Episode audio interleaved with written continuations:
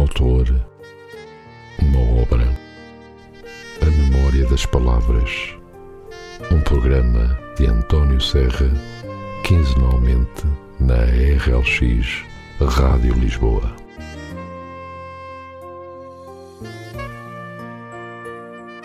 Ora, sejam muito bem-vindos a mais um programa A Memória das Palavras, neste primeiro dia da semana. O tal dia que nos custa mais a levantar da cama. De qualquer forma, espero que esteja tudo bem consigo neste início de semana. O meu nome é António Serra e vou estar consigo durante alguns minutos para lhe falar de um autor e de uma obra. Hoje trago-vos a obra Fora de Jogo de André Silva, editada pela Emporium Editora. André Silva, que nasceu em julho de 1987 na cidade mais templária de Portugal, Tomar. Por lá cresceu, fez amigos, jogou à bola, escreveu momentos e guardou recordações. Depois entrou no comboio regional e só parou em Lisboa, onde vive desde então. Apaixonou-se por uma beirã com quem casou e teve uma filha. Estudou comunicação e multimédia, a área em que trabalha, desenhando, moldando e testando formas de chegar aos outros. E foi assim que percebeu que a sua vida também passasse por contar histórias. Aqui nas páginas do seu primeiro livro, Fora de Jogo, vão ficar a conhecer a sua primeira história. Certamente que o encontrarão por lá, ao vosso lado, em cada capítulo em cada página. Fora de Jogo não é apenas um livro para quem gosta de emoções de futebol ou se interroga sobre o insólito fanatismo que o caracteriza. Com um apaixonante enredo e uma construção primorosa das personagens, André Silva consegue encantar todos aqueles que apreciam uma boa narrativa ficcional, tratando o desporto rei como matéria literária. O autor oferece uma história forte, um romance cheio de surpresas, dramas entre claques violentas que irracionalmente se entregam um amor desmedido ao seu clube e a um ódio de morte aos seus rivais. Uma história sobre a vida de todos os dias e sobre o amor que todos os dias faz a vida acontecer. Não, não é apenas sobre futebol é sobre o que nos move, o que nos apaixona, o que nos emociona. É sobre aquele momento em que, com a bola nos pés e a vida nas mãos, estávamos afinal fora de jogo. Escrita com simplicidade que reveste o cotidiano e as conversas de café, é uma história que surpreende, guarda segredos, agarra e convida a ler mais, porque ao fim de poucas páginas já nos sentimos em casa, parte da família e da sua história. Ao fim de poucas páginas, já só queremos ficar por lá até à despedida, que será imposta pelo derradeiro ponto final. Sim, com esta história, o André Silva transporta-nos e faz-nos sentir saudade. E é com esta saudade que nos deixa quando o fim chega e fechamos a porta. E depois de termos falado sobre um bocadinho sobre esta obra, Vamos agora ler um capítulo da mesma para os nossos ouvintes. E o capítulo que vos vou ler tem o título de 14 Jornada. O alarme dispara às seis e meia da manhã. Como sempre, lá fora ainda está escuro. Uma hora e meia depois de se ter deitado, Senta-se na cama e as dores enchem-lhe o corpo. Sente náuseas, apetece-lhe vomitar. Pensa na quantidade de álcool que tinha bebido na noite anterior. Apoia a cabeça com a mão e lembra-se do sonho com o pai. Volta a deitar-se e tenta adormecer. Os olhos teimam em abrir. Volta a sentar-se. Abre a gaveta da mesa de cabeceira e tira de lá uma carta. Olá, Reguila. Está tudo bem contigo? Aqui está tudo bem, sim, tirando o frio. Esse está sempre horrível. Aqui estão sempre temperaturas negativas. Impressionante. Como estão as coisas aí em casa? A Rita e o João portam-se bem? por favor, ajuda a tua mãe. Sabes que ela está sozinha e não consegue fazer tudo. És o mais velho e estou a contar contigo. Vou contar-te um segredo. Lembras-te daquilo que me tinhas pedido? O boné daquela marca esquisita? Consegui comprar. Já o tenho aqui. Quem é o maior, hein? Na próxima semana não vou conseguir enviar-te uma carta. Vou estar a semana inteira dentro do barco, mas depois disso volto para aí. Vai passar depressa. Uma semana estaremos juntos. Estou cheio de saudades vossas. Beijos para todos. Diz à tua mãe que a amo muito. 12 de novembro de 2006. Pai. Levanta a cabeça e olha em frente. Em cima do móvel, ao lado da fotografia do pai, está o boné. Aquele que o pai não havia conseguido entregar a Pedro. Volta a colocar a carta dentro do envelope arruma dentro da gaveta, deita-se, pega no telemóvel, dá uma volta pelas redes sociais, mas àquela hora ainda nada acontecia. Repara que o relógio já marca as sete horas. Uma pontada forte na cabeça volta a lembrá-lo das dores. Não conseguia ir trabalhar. Tinha outro plano. Aquele que andava a adiar há demasiado tempo. Tinha de ser naquele dia. Levantava-se devagar, vai até à casa de banho e lava a cara. Aquece uma chávena de café bem forte, engole dois comprimidos, são sete e vinte. Está pronto para sair. Coloca-os aos escutadores e de lá começam a sair os primeiros acordes da música Club Foot dos Kasabian. Fecha a porta de casa e começa a andar na direção do cemitério.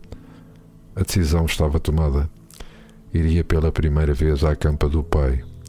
A música toca repetidamente ao longo de todo o caminho. Sucedem-se as recordações, apenas interrompidas pela intensa dor de cabeça. Chega, empurra a porta de ferro que estava encostada e avança pelo caminho da terra batida. Pequeno e com uma capela mesmo no centro, todo o cemitério é cercado por grandes árvores que abafam o som do trânsito da cidade da vida que lá fora continua a acontecer, indiferente à saudade que Pedro carrega. Ali resta o silêncio. Decide entrar então na capela. Há apenas três bancos corridos. Senta-se no último, olha para a cruz em silêncio. A música volta a começar. Porra, mas que merda é que eu faço aqui? Levanta-se e começa a procurar a campa do pai. Não foi difícil. O cemitério era realmente pequeno. Silvio, 19 de novembro de 2006. Descansa em paz. Desliga a música, que entretanto já tinha recomeçado, arruma os auscultadores e baixa a cabeça. Nunca chegaste a saber que te respondia aquela carta. Nunca chegaste a ler. A verdade é que ela não foi devolvida. Às vezes penso se não foi atrás de ti até ao sítio onde estás, seja lá onde isso for. Depois penso melhor e percebo que é só estúpido. Senta-se no chão em frente à campa. Em cima dela estava um vaso com flores vivas, coloridas, vermelhas e amarelas. Então é aqui que ela vem todas as manhãs, todos os dias. Natália faz o caminho a pé de casa ao cemitério, apanha as flores mais bonitas que vai encontrando e a cada visita renova as que estão no vaso, só depois segue para o trabalho.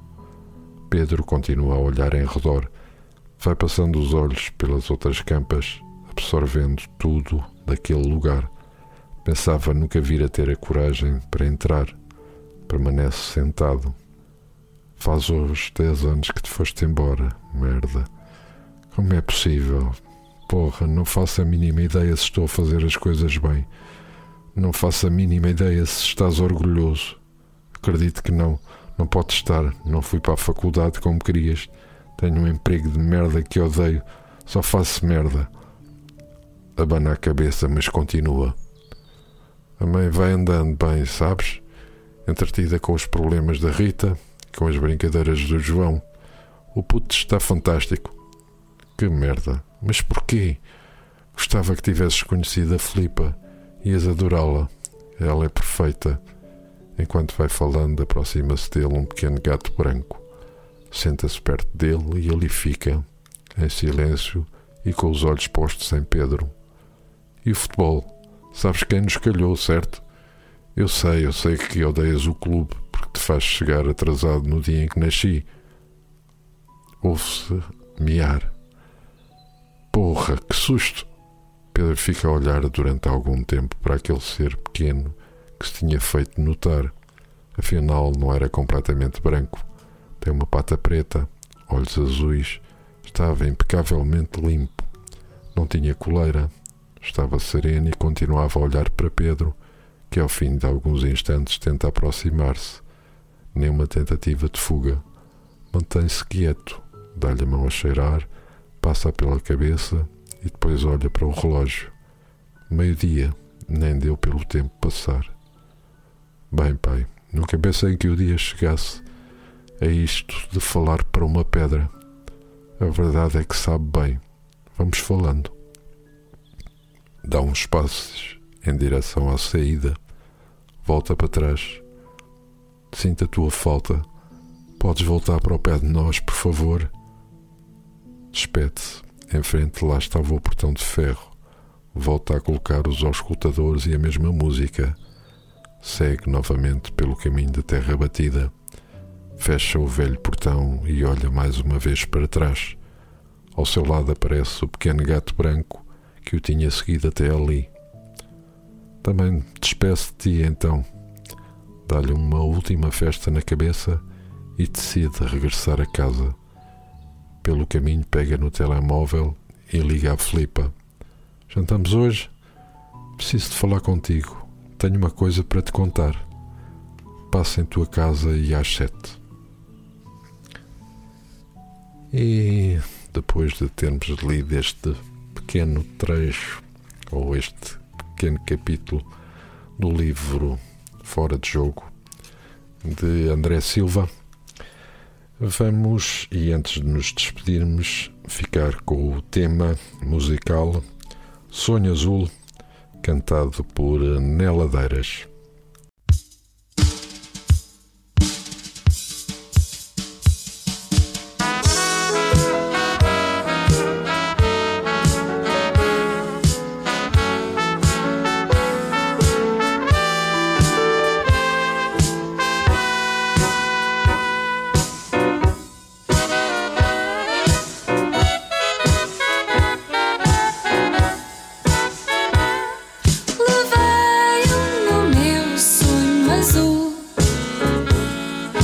Sonho azul.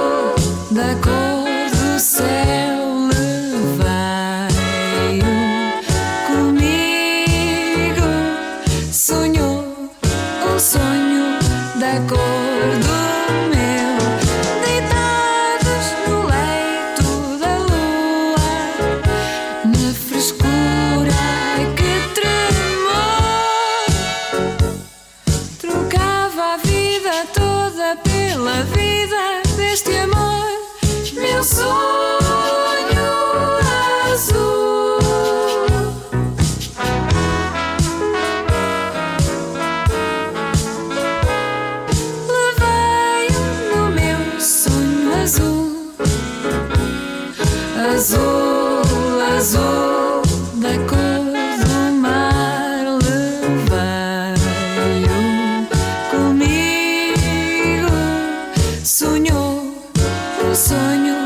Da, da, da, da,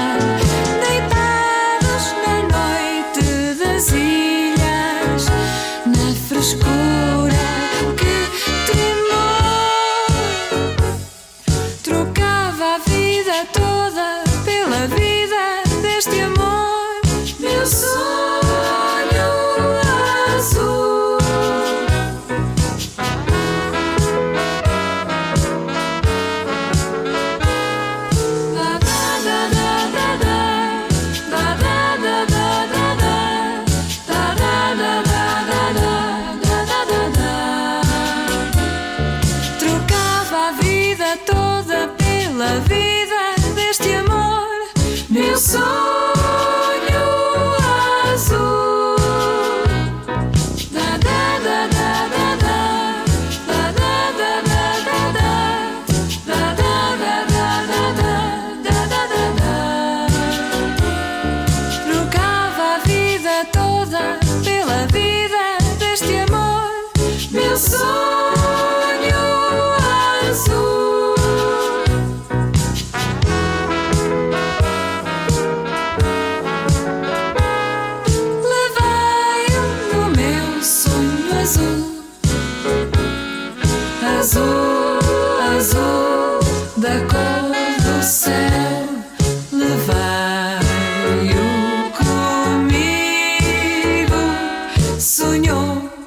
o sonho da cor.